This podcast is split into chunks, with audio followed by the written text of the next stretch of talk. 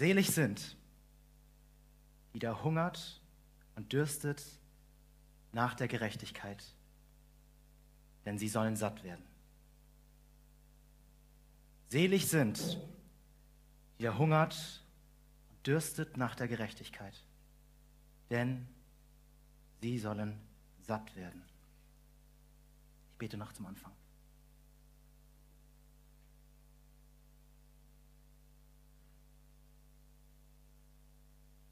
Vater im Himmel, ich danke dir, dass du hier bist. Dass du jetzt mit deinem Wort hier bist. Ja, und ich bitte dich von Herzen, rede du. Sprich du zu uns, Herr. Du willst, dass wir glücklich sind, Herr. Du willst, dass wir satt sind.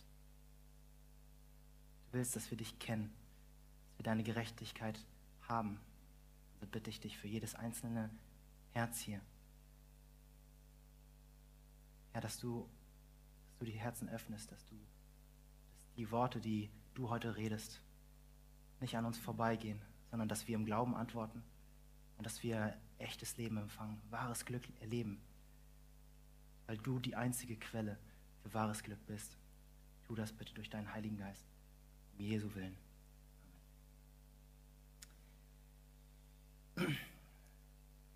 Also, wie jetzt hoffentlich alle mitbekommen habt, ähm, geht es bei den Seligpreisungen, die wir jetzt die letzten beiden Tage besprochen haben, darum, was wirklich glückliche Menschen ausmacht.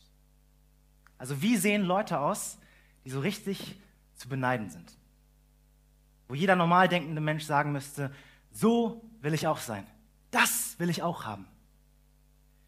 Und wir werden uns heute drei ganz einfache Dinge anschauen, die Jesus, Gott uns in diesem Vers sagt, ähm, die Jesus uns über wahres Glück sagt. Ganz einfach. Nummer eins, Hunger und Durst. Nummer zwei, Gerechtigkeit. Und Nummer drei, satt werden. Das sind die Dinge, die Jesus hier anspricht. Und am Ende werde ich uns noch drei Anwendungen mit auf den Weg geben, also was wir ganz praktisch für uns mitnehmen können. Also Hunger, Durst, Gerechtigkeit und satt werden. Apropos Durst und Hunger, kannst du mir meine Wasserflasche vielleicht geben? Danke. Ich kriege immer so einen trockenen Hals. Also Nummer eins war Hunger und Durst, genau. Jesus sagt, selig sind, die da hungert und dürstet. Hunger und Durst. Ich muss hier kein großes Rätselraten spielen. Jeder von uns kennt das. Und, ähm, ich denke, Jesus will uns nicht irgendwie was durch die Blume hindurch sagen, was wir dann mühevoll entschlüsseln müssen. Nein, Jesus spricht hier eine nahezu alltägliche Erfahrung an, mit dem wir alle etwas anfangen können, zumindest ein wenig. Ähm, denn wir leben heute in einer Zeit und wir leben heute in einem Land, wie es das sonst die Jahrhunderte noch nicht gegeben hat. Über die Jahrhunderte waren Hungersnöte, waren extremste Dürren und Mangel an Nahrung in den meisten oder in vielen Gesellschaften an der Tagesordnung. Wir können uns das gar nicht mehr vorstellen, was es heißt, einen so bohrenden Hunger zu haben, dass wir kraftlos, geschwächt und zusammengeklappt wie ein Schluck Wasser in der Ecke rumliegen und dass wir ähm, sterben. Ja, Hunger und Durst drücken ein absolut essentielles, ein absolut lebensnotwendiges Bedürfnis für unseren Körper aus. Es ist ein, über, es ist ein überaus starkes Verlangen nach Essen und Trinken. Mein Körper sagt mir, ich brauche jetzt was zwischen die Zähne, sonst verhungere ich. Ich brauche jetzt was zu trinken, sonst verdurste ich.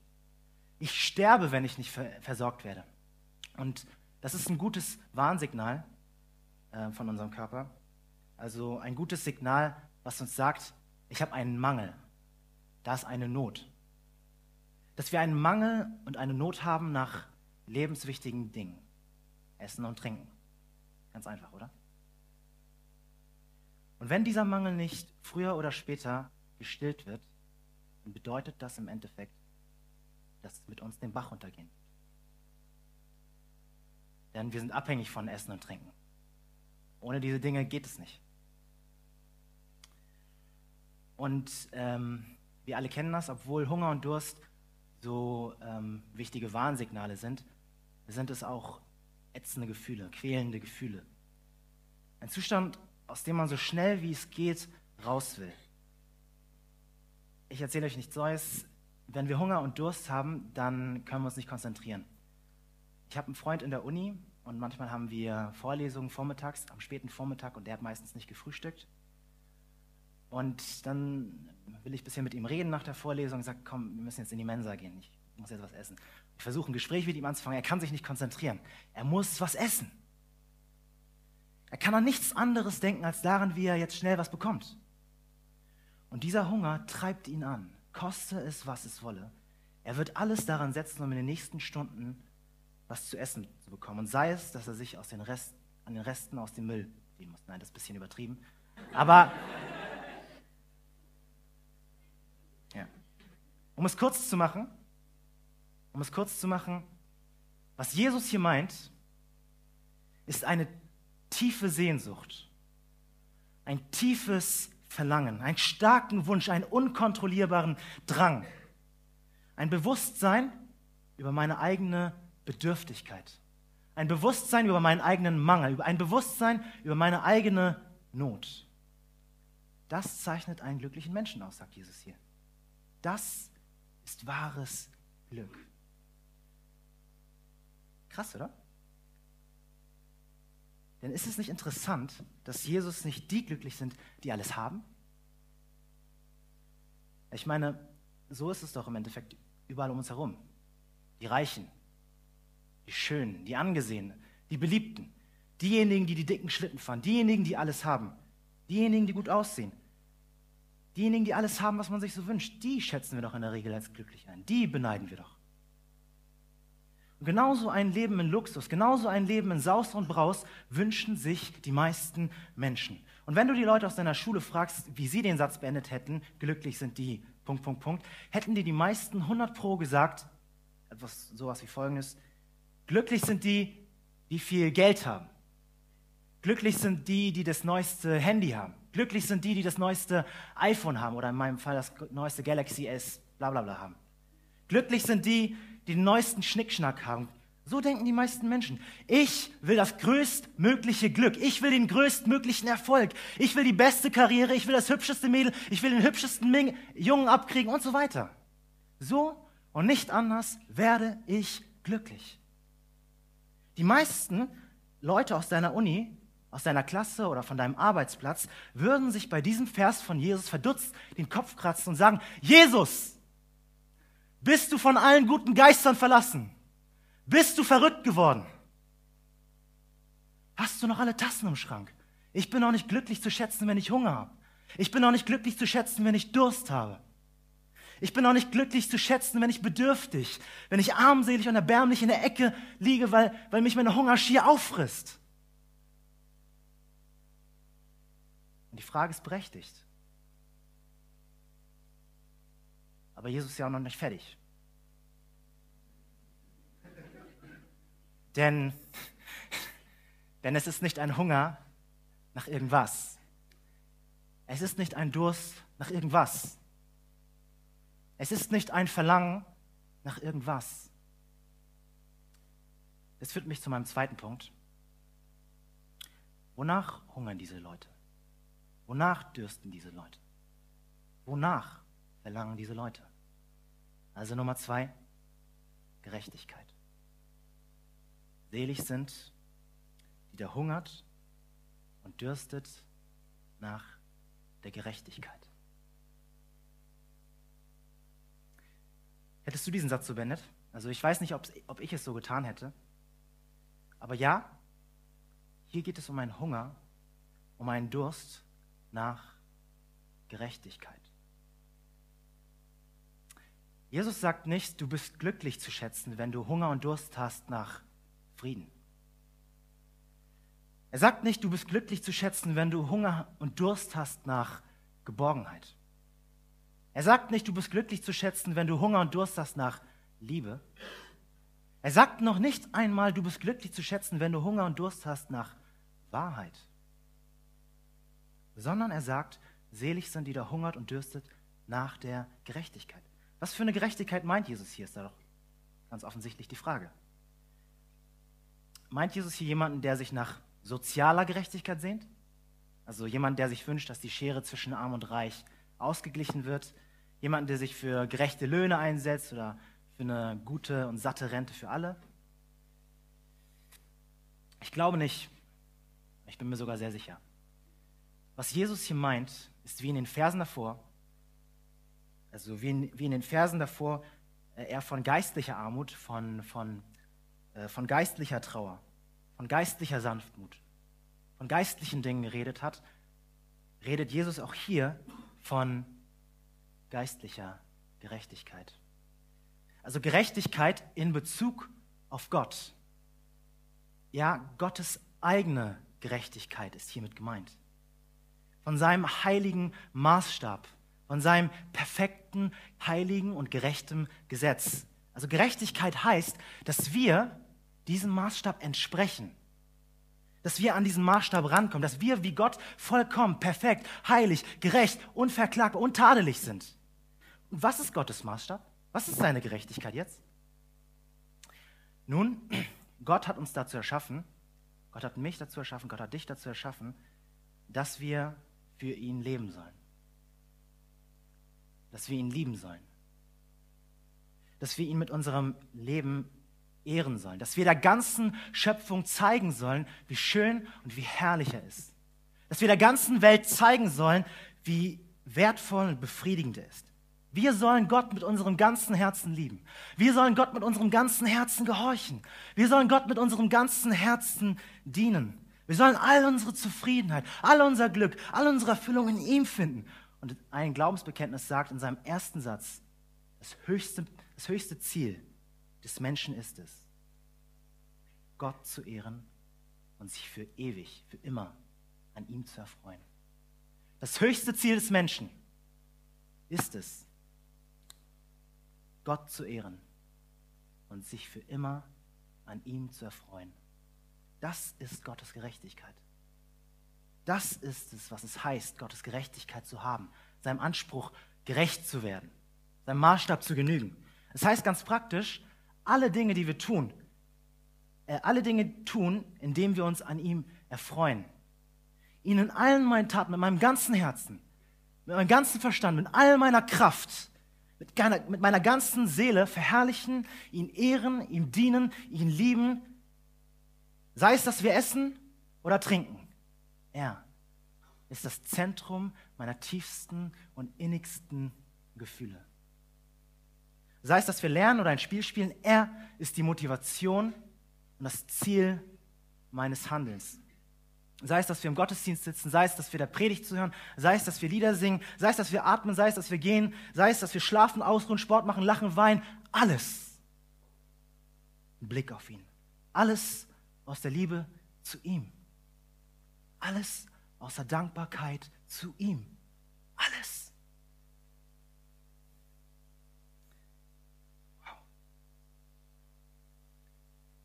Wie fühlst du dich, wenn du das hörst? frage dich. Beschreib das dein Leben. Ist er das Zentrum all deiner Gefühle? Ist er das Zentrum all deiner Gedanken und all deiner Aktivitäten? Lasst uns ehrlich sein. Die Antwort lautet nein. Ganz im Gegenteil. Lass mich dir was sagen. Du hast nicht einen einzigen Augenblick in deinem Leben, auch nur im Ansatz, Gott so die Ehre gegeben, wie er es verdient. Du hast Gott nicht eine einzige Sekunde deiner Existenz so geliebt, wie er es wert ist. Du hast nicht einen einzigen Moment deines Daseins Gottes vollkommenen, guten und perfekten Maßstab auch nur im Mindesten genügt. Ganz im Gegenteil. Da sind Gedanken, da sind Dinge, da sind Verhaltensweisen, da sind vielleicht auch Gewohnheiten in deinem Leben, die du vor anderen geheim hältst, weil sie dunkel und schmutzig sind. Das sind Dinge in deinem Leben und in deiner Vergangenheit, für die du dich schämst. Das ist dein Problem. Das ist mein Problem. Das ist unser Problem. Das ist unser Dilemma. Das ist unser Dilemma. Wir haben ein dickes Problem Gott. Du bist ungerecht. Du hast nicht die Gerechtigkeit, die Gott von dir verlangt. Und deswegen sagt Gott auch knallhart, da ist keiner, der gerecht ist. Auch nicht einer. Da ist keiner, der verständig ist. Da ist keiner, der nach Gott fragt. Sie sind allesamt abgewichen und allesamt verdorben. Da ist keiner, der Gutes tut. Auch nicht einer. Merkt ihr, unser Problem ist, dass wir Gottes Gerechtigkeit nicht haben. Dass wir die Gerechtigkeit nicht haben, die er von uns fordert. Aber lasst uns den Vers nochmal anschauen. Was sagt Jesus hier? Er sagt nicht, glückselig seid ihr, wenn ihr im Besitz dieser Gerechtigkeit seid. Glückselig, er sagt nicht, glückselig seid ihr, wenn ihr diesen Maßstab erfüllt. Wenn ihr an diesen Maßstab rankommt. Nein, nein, sondern er sagt, selig seid ihr, wenn ihr hungert und dürstet nach dieser Gerechtigkeit. Denn dann sollt ihr satt werden. Also mit anderen Worten, das Einzige, was wir haben müssen, ist, dass wir uns aus tiefstem Herzen, aus tiefster Seele nach dieser Gerechtigkeit sehnen.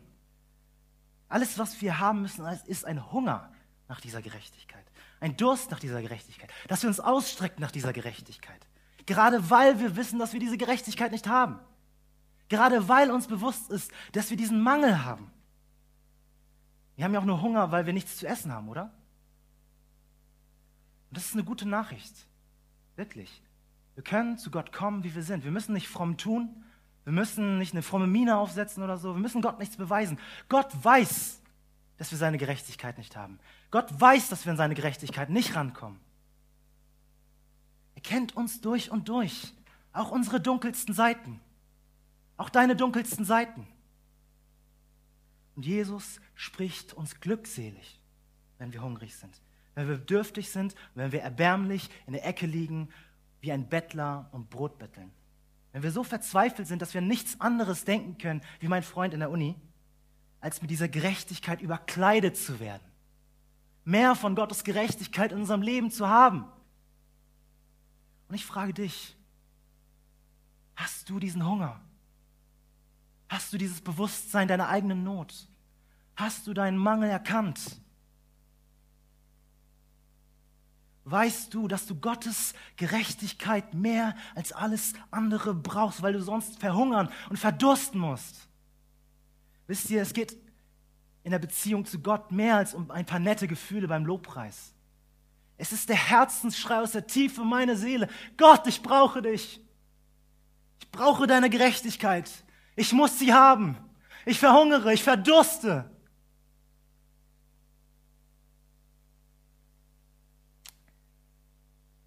Also wir haben gesehen, dass wir glücklich zu schätzen sind, wenn wir bedürftig zu Jesus kommen, also hungrig und durstig sind. Nach Gottes Gerechtigkeit. Aber wir müssen den Vers ja noch zu Ende lesen. Ne? Das führt mich zu meinem dritten Punkt. satt werden. Jesus sagt, selig sind, die da hungert und dürstet nach der Gerechtigkeit, denn sie sollen satt werden. Also Hunger und Durst habe ich am Anfang ja schon klargestellt, das sind ätzende und quälende Gefühle. Und ich habe euch versprochen, dass wir den Vers noch zu Ende lesen würden. Und Jesus sagt, Jesus spricht uns nur deswegen glückselig, glücklich zu beneiden, weil er uns verspricht, dass wir satt werden. Das macht Glück aus. Satt werden. Er verspricht jedem, der diesen Hunger und diesen Durst nach Gerechtigkeit verspricht, dass sein Hunger gestillt wird. Die eine Million Euro Frage lautet da doch, wie? Wie? Wie kann Jesus uns satt machen? Diese Frage ist wichtiger als alle Fragen, die ihr gestern bei Quizduell beantwortet habt. Wie kann Jesus uns Gottes eigene Gerechtigkeit schenken? Und die Juden, die Jesus zu diesem Zeitpunkt gehört haben, die müssen sich das ernsthaft gefragt haben.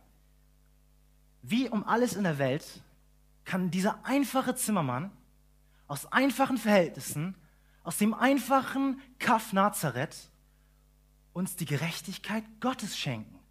Wie?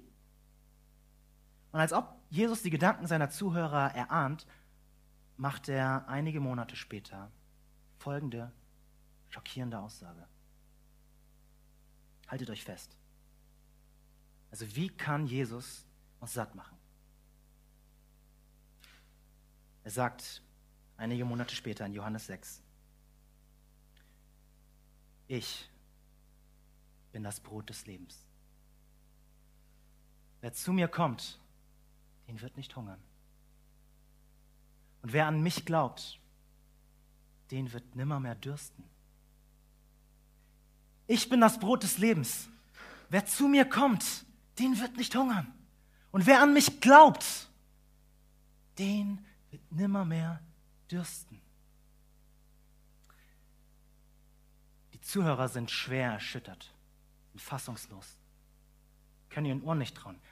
Wie kann dieser Mensch, der genauso aus Fleisch und Blut besteht wie wir, behaupten, unseren Hunger und unseren Durst nach Gerechtigkeit zu stillen? Aber Jesus beharrt weiter auf seine Aussagen. Unbeirrt redet er weiter und er sagt Folgendes. Ich will euch den Dialog mal vorlesen. Ich bin das Brot des Lebens, sagt Jesus. Eure Väter haben in der Wüste das Manna gegessen und sind gestorben.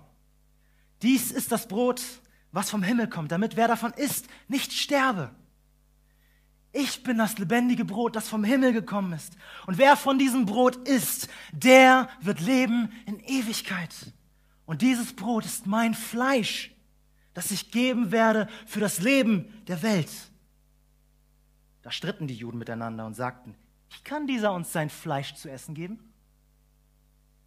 Jesus sprach zu ihnen, wahrlich, wahrlich, ich sage euch, wenn ihr nicht das Fleisch des Menschensohns esst und wenn ihr nicht sein Blut trinkt, habt ihr kein Leben in euch. Wer mein Fleisch isst und wer mein Blut trinkt, der hat das ewige Leben und ich werde ihn am jüngsten Tage auferwecken. Denn mein Fleisch ist die wahre Speise, mein Blut ist der wahre Trank. Wer mein Fleisch isst und wer mein Blut trinkt, der bleibt in mir und ich bleibe in ihm. Wer jetzt von euch gut zugehört hat, der hat gemerkt, für Jesus ist die Sache hier todernst. Entweder du isst mich auf oder du verhungerst.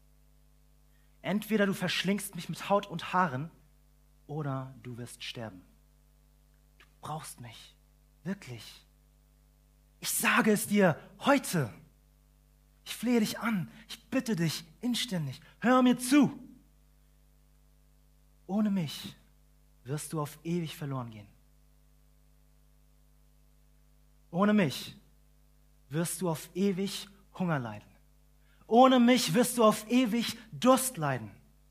Aber wenn du mich aufisst, wenn du mich verspeist, wenn du mich verschlingst, wenn du, dich, wenn du mich schamlos in dich reinstopfst und mich mit Genuss runterschluckst, mit anderen Worten, wenn du an mich glaubst, wenn du mir vertraust, wenn du dich an mich festhältst, wenn du dich an mich, an mich klammerst, dann, so dass ich in dir bin und du in mir bist, dann und nur dann wirst du leben, dann wirst du satt werden, dann wirst du die Gerechtigkeit haben, die du so dringend brauchst. Aber traurigerweise ähm, wenden sich zu dem Zeitpunkt viele Juden von ihm ab. Sagen, das ist eine harte Rede, wer kann sie hören?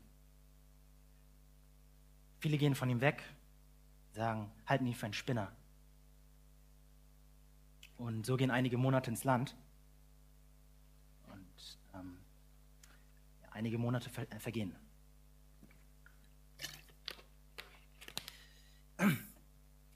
Aber ein paar Monate später zeigt Jesus der ganzen Welt, wie er den Hunger und den Durst stillen kann. Er zeigt der ganzen Welt, dass er kein Spinner ist, sondern dass seine Worte wahr sind. Er lässt sich von einem seiner geliebten Jünger verraten. Er lässt sich von einem, er lässt sich von den Römern gefangen nehmen. Er lässt sich von einem ungerechten Gericht zu Tode verurteilen. Er lässt sich verlachen und verspotten. Er lässt sich seine Kleider vom Leib reißen und sich nackt ausziehen. Er lässt sich sein eigenes Hinrichtungs Hinrichtungsinstrument, nämlich ein verachtetes Kreuz aufladen und geht damit an seine eigene Hinrichtungsstätte. Er lässt sich an dieses verachtete Kreuz nageln und er lässt sich auch an diesem verachteten Kreuz veralbern und zum Narren machen. Und er lässt, er lässt sich an diesem verachteten Kreuz aufrichten und schließlich passiert etwas, was alle vorherigen Dinge in den Schatten stellt. Der Himmel dunkelt sich ab. Alles wird still. Plötzlich hört man Jesus schreien. Er schreit, mich dürstet. Mich dürstet. Schreit der Sohn Gottes höchstpersönlich. Was passiert hier? Was geht hier ab? Es sind Momente, die die ganze Welt verändern sollen. Gott legt deine Ungerechtigkeit, deine Schuld, deinen Schmutz, dein Versagen, deine Verfehlung an Gottes Gerechtigkeit ranzukommen auf seinen eigenen Sohn. Er legt deinen Hunger, den du in Ewigkeit ausgesetzt sein müsstest. Er legt deinen Durst, den du in Ewigkeit ertragen müsstest auf seinen eigenen Sohn. Und was passiert damit? Was macht der gerechte und heilige Gott mit deiner Sünde, mit deiner Boshaftigkeit, mit deiner Ungerechtigkeit? Er verdammt sie. In anderen Worten, er verdammt seinen Sohn mit ihr. Er verflucht seinen Sohn. Er zerschlägt seinen Sohn. Er zerstört seinen Sohn. Er zermalmt seinen Sohn. Er lässt seinen Sohn leiden. Jesus stirbt. Jesus gießt sein ganzes Leben aus. Warum? Warum tut er das? Was soll das alles? Gott sagt es uns in aller Deutlichkeit. Um dir seine eigene Gerechtigkeit zu schenken. Um dich mit, deiner, mit seiner eigenen Gerechtigkeit einzukleiden. Um dir deinen Mangel an Gottes Gerechtigkeit auszufüllen. Um dein Problem mit Gott zu beheben. Um dich mit Gott ins Reine zu bringen. Er nimmt deine Ungerechtigkeit, bestraft seinen Sohn dafür und im Gegenzug kleidet er dich mit seiner, mit seiner eigenen Gerechtigkeit an. Im Gegenzug macht er dich satt. Verstehen wir jetzt, Verstehst du jetzt, warum du Jesus aufessen musst? Jesus will sich mit dir vereinen. Jesus will mit dir eins werden. So wie das Brot Teil deines Körpers wird, wenn du es aufisst. So will Jesus eins werden mit dir, wenn du ihn aufisst. Mit anderen Worten, wenn du an ihn glaubst, wenn du ihm vertraust, wenn du dich an ihm festhältst, wenn du dich an ihn klammerst, wenn du dich mit deinem ganzen Sein an ihn auslieferst, weil du weißt, dass du einen Mangel hast und er deinen Mangel stillen kann. Nur dann wird ihm deine Ungerechtigkeit angerechnet. Nur dann wird dir seine Ungerechtigkeit zugerechnet. Nur dann wird deine Sünde als bezahlt angesehen. Nur dann wirst du leben können. Nur dann wirst du mit Gott ins Reine kommen können. Nur dann kannst du mit der Gerechtigkeit gesättigt werden, die du so bitter nötig hast.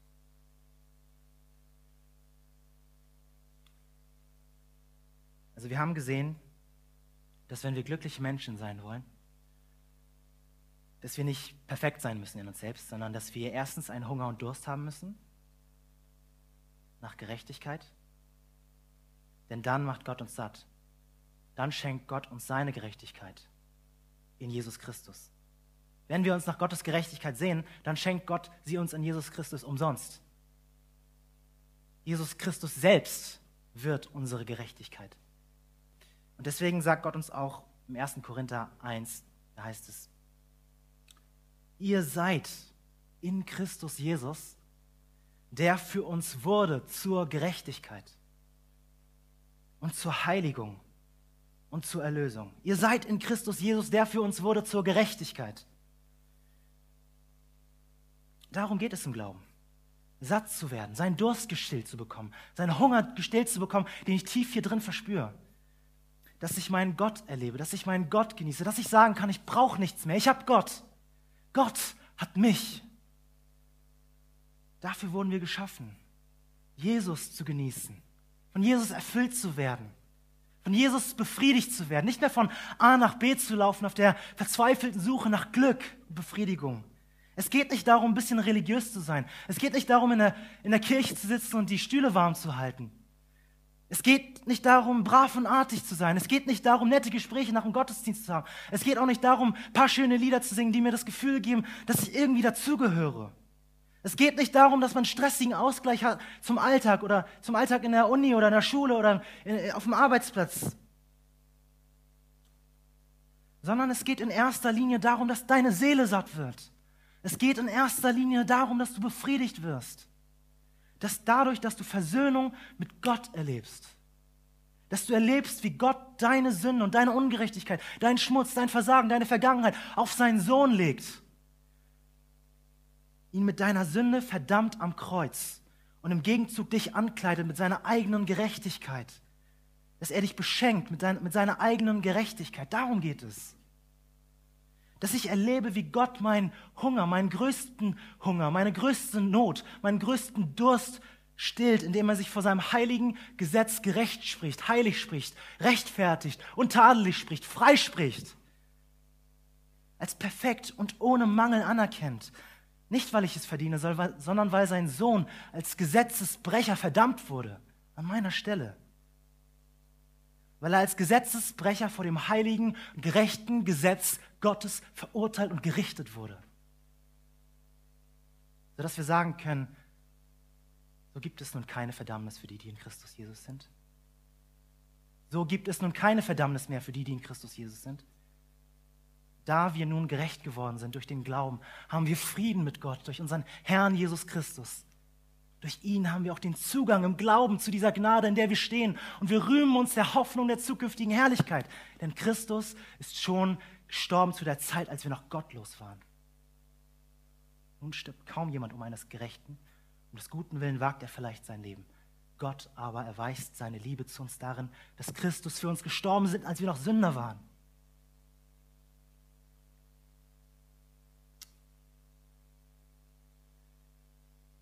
Lasst mich noch abschließend drei Anwendungen mitgeben, die wir ganz praktisch für uns mitnehmen können. Du sitzt jetzt hier und du hast Jesus in seinem Wort reden gehört und du verspürst diesen Hunger, diesen Durst. Du weißt, dass da Schuld ist, du weißt, dass da Versagen ist, du weißt, dass da Sünde ist in deinem Leben. Und Du weißt, dass du die Gerechtigkeit nicht hast, die Gott von dir fordert. Du schämst dich vielleicht dafür und, ähm, und du willst aber mit Gott ins Reine kommen. Meine erste Anwendung für dich ist ganz einfach. Lass dich von Jesus sättigen. Mit anderen Worten oder mit Jesu Worten, iss ihn auf. Glaube, dass Jesus deinen Hunger nach Gerechtigkeit stillen kann und stillen will. Vielleicht bist du traurig wegen deiner Vergangenheit und wegen deines Versagens. Vielleicht bist du geknickt und du bist zerbrochen wegen deiner Schuld. Aber Jesus sagt dir heute, glückselig bist du. Glückselig bist du. Du bist zu beneiden. Du sollst satt werden.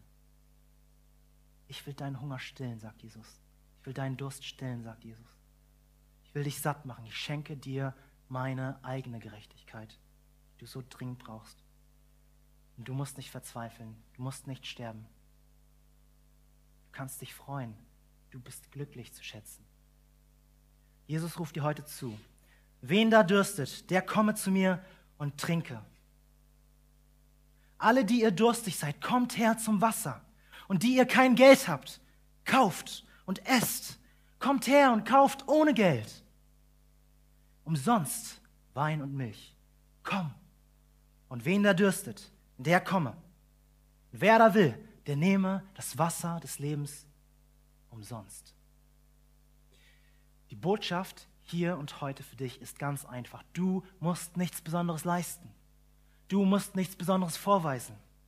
Komm einfach zu Jesus. Vertraue einfach auf Jesus. Hoffe einfach auf Jesus. Halte einfach fest an Jesus.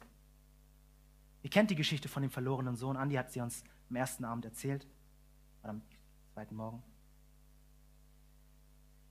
Wisst ihr, der verlorene Sohn im Gleichnis von Jesus, der war von seinem Vater weggelaufen. Er hatte alles bei seinem Vater, was sein Herz begehrte. Ihm fehlt es an nichts. Und doch dachte er, dass er sein Glück bei den Spielen, bei den Partys, bei den Vergnügungen und, und ähm, ja, bei den Partys dieser Welt finden würde. Aber er landete letztlich, lesen wir, hungrig und durstig am Futterdruck bei den Schweinen.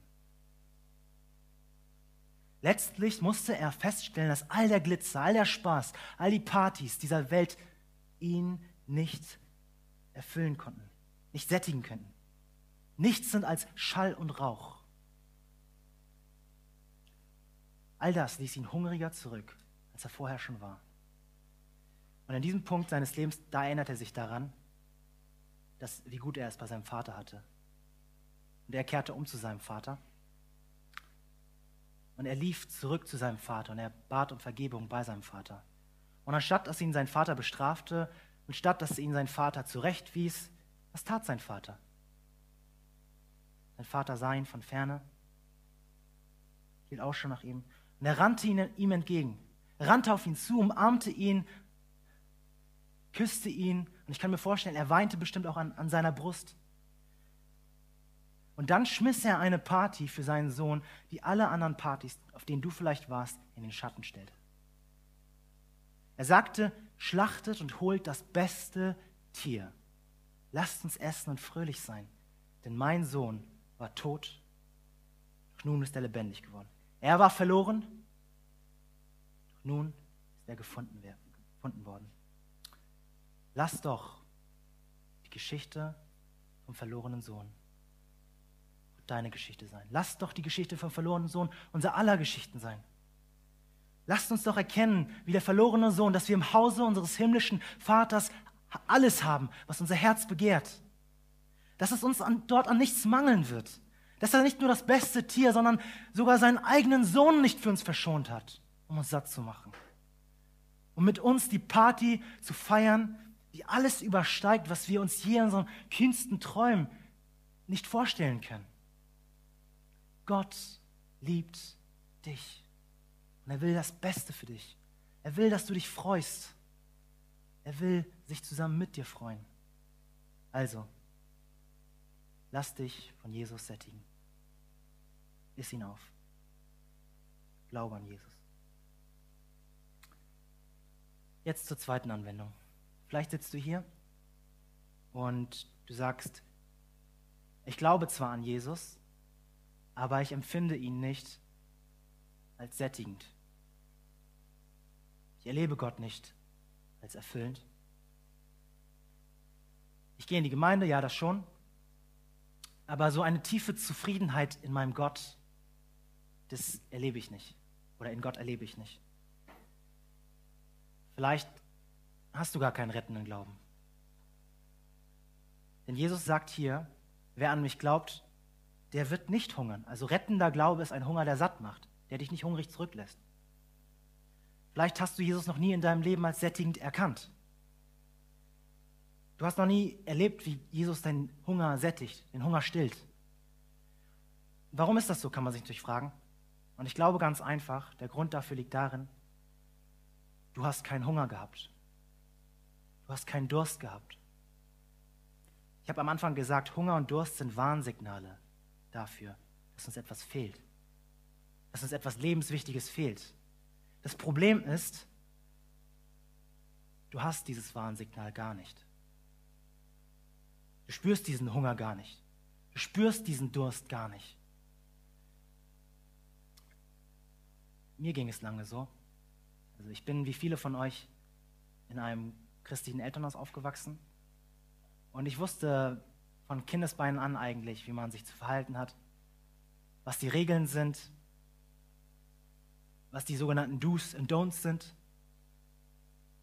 welches Vokabular man benutzen soll und so weiter.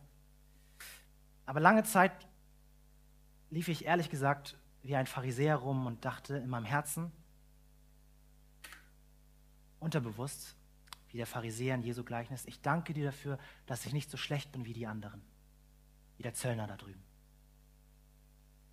Anstatt dass ich mir wie der Zöllner an die Brust geschlagen habe und gesagt habe, Gott sei mir Sünder gnädig. Vielleicht ist dein Glaube aber auch einfach nur eingeschlafen. Du hast es mal erlebt, dass Gott deinen Hunger gestillt hat, befriedigt hat. Aber das liegt vielleicht schon länger zurück. Und du läufst rum wie betäubt. Du spürst nichts mehr. Du spürst nichts mehr von der Freude, weil du wusstest, dass Jesus dir vergeben hat, weil du, weil du wusstest, dass, Jesus dir, dass, dass er dich liebt. Und egal, ob du jetzt nicht sicher bist, ob du errettet bist oder nicht, oder egal, ob, ob du einfach nur eingeschlafen bist, meine Anwendung, oder die Anwendung, ich glaube, die Gott uns heute mitgeben möchte, ist, suche Gott heute. Suche Gott heute. Rufe zu Gott heute. Bitte Gott um Vergebung heute. Lass dich von Gott sättigen heute. Flehe zu Gott, dass er dich erfüllt mit seiner Gerechtigkeit heute. Er selbst sagt, naht euch zu Gott, so naht er sich euch. Lass doch folgendes Gebet auch dein Gebet sein. Wie der Hirsch schreit nach frischem Wasser, so schreit meine Seele zu Gott. So schreit meine Seele Gott zu dir. Meine Seele dürstet nach Gott, nach dem lebendigen Gott. Wann werde ich dahin kommen, dass ich Gottes Angesicht schaue? Suche Gott. Suche Gott nicht nur im Gebet, sondern suche Gott auch in seinem Wort. Stell dir seine Herrlichkeit, seine Heiligkeit, sein perfektes Gesetz, seine Gerechtigkeit vor Augen, seinen vollkommenen Anspruch. Also mit anderen Worten, lies die Bibel.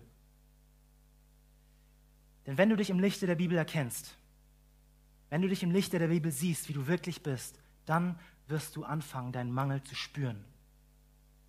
Dann wirst du anfangen, Hunger und Durst nach der Gerechtigkeit zu haben, weil du weißt, dass du einen Mangel hast. Und auch wenn du gerade keinen Appetit hast, wenn du gerade diesen Appetit nicht verspürst, dann isst trotzdem. Denn ich bin davon überzeugt, ich bin davon überzeugt, dass der Appetit beim Essen kommt. Also, vielleicht kennt ihr das aus eurem Alltag. Ähm, wenn, wenn du gerade keinen Appetit auf irgendwas hast, dann fängst du einfach an zu essen. Und dann merkst du, dass du dann plötzlich wieder Appetit bekommst. Ja, das regt deinen Appetit wieder an. Der Appetit kommt beim Essen. Also, ich schlage vor, dass du einfach anfängst, die Bibel zu lesen. Dass du einfach anfängst, Gottes Wort zu lesen, und zwar so lange, bis dein Appetit wieder dafür angeregt wird. Und das mag vielleicht ein paar Tage dauern, aber dein Appetit wird wiederkommen oder zum ersten Mal kommen. Fange einfach an, vielleicht im Neuen Testament, wo, ähm, wo das Evangelium dir erklärt wird. Wir haben morgen 2017, heute ist der letzte Tag von 2016. Und vielleicht hast du noch gar keine guten Vorsätze. Heute ist die letzte Gelegenheit. Lass mich dir einen Vorschlag machen. Nimm dir fürs nächste Jahr ernsthaft vor. Nimm dir fürs nächste Jahr ernsthaft vor, Gottes Wort zu essen, dich von Gottes Wort zu ernähren, Gottes Wort ähm, dich sättigen zu lassen. Du musst nicht viel lesen, aber lies, lies beständig. Lies unaufhörlich, lies, lies andauernd, lies anhaltend, lies beharrlich, bitte. Lies. Lass 2017 nicht ein Jahr sein, wo du unverändert wieder rausgehst. Lass 2017 nicht ein Jahr sein, wo du hungrig und durstig wieder rausgehst. Lass nicht zu, dass du so bleibst, wie du bist. Lass nicht zu, dass du unverändert bleibst. Lass nicht zu, dass dein Hunger da bleibt, sondern lass dich von Gott sättigen. Lass dich von deinem Wort sättigen. Jesus selbst sagt, der Mensch lebt nicht vom Brot allein, sondern von, jedem, von einem jeden Wort, was aus dem Munde Gottes rauskommt. Lass Gottes Wort die oberste Priorität in deinem Leben haben. Und wenn du Schwierigkeiten hast, dich zu disziplinieren, dann tu dich mit anderen zusammen. Sei initiativ, sei kreativ. Und vor allem, gib nicht auf. Setz alles daran, dass Gottes Wort dich 2017 erfüllt. Dass es deine Seele mit dem erfüllt, was allein satt machen kann, nämlich Gott selbst. Also, schnapp dir einen Bibelleseplan. Es gibt tausende im Netz. Und wenn du nicht weißt, wo du anfangen sollst, dann frag Andi oder frag deinen Kleingruppenleiter oder frag auch gerne mich. Ja? Aber das Wichtigste, fang an. Fasse diesen heiligen Entschluss. Zieh es durch. Meine dritte und letzte Anwendung ist für dich, der du Gottes Nähe erlebst, der du erlebst, wie Gott dich erfüllt, wie du, der du erlebst, wie du erlebst, äh, der du erlebst, dass Gott dich erfüllt mit, mit seiner Gerechtigkeit, wie er deinen Hunger stillt. Die dritte Anwendung ist für dich, hungere und dürste weiter nach Gott. Hungere und dürste weiter. Das Wort, ähm, die Verbform für hungern und dürsten, die Jesus hier benutzt, die stehen im Präsens. Simple Present. Vielleicht habt ihr das in der Schule gelernt, aber es gilt auch für das Griechische. Die Verbform, also die, die, des Präsens im Griechischen, drückt aus, dass eine Handlung kontinuierlich geschieht, andauernd, beständig. Jesus redet hier von einem konstanten, anhaltenden, permanenten Hunger und Durst nach der Gerechtigkeit. Ja, auch wenn Jesus dich gesättigt hat, hungere weiter und du wirst weiter hungern, wenn du erlebt hast, dass Gott dich gesättigt hat. Mit anderen Worten, nun, da du weißt, dass Gott dich gesättigt hat, dass Gott dich gekleidet hat mit seiner eigenen Gerechtigkeit, nun, da du weißt, dass dein Hunger gestillt ist, sollst du nicht aufhören, mehr von dieser Gerechtigkeit zu wollen, mehr nach dieser Gerechtigkeit zu hungern und zu dürsten, dass sie sich in deinem Leben zeigt. Dass diese Gerechtigkeit in deinen Gedanken, in deinen Gefühlen, in deinen Verhaltensweisen und Gewohnheiten und Taten sichtbar wird. Dass diese Gerechtigkeit sich in der Art und Weise zeigt, wie du mit anderen umgehst, wie du Beziehungen lebst, wie du selbst die kleinsten Dinge in deinem Alltag erledigst. Und ich will dich so ermutigen mit Römer Kapitel 6, da sagt der Apostel Paulus, damit möchte ich schließen, gebt nicht der Sünde eure Glieder hin als Waffen der Ungerechtigkeit, sondern gebt euch selbst Gott hin als solche, die tot waren, nun aber lebendig sind, und eure Glieder als Waffen der Gerechtigkeit wie ihr eure Glieder hingegeben hattet an den Dienst der Unreinheit und Ungerechtigkeit zu immer neuer Ungerechtigkeit, so gebt nun eure Glieder hin an den Dienst der Gerechtigkeit, dass sie heilig werden. Amen. Ich bete noch zum Abschluss.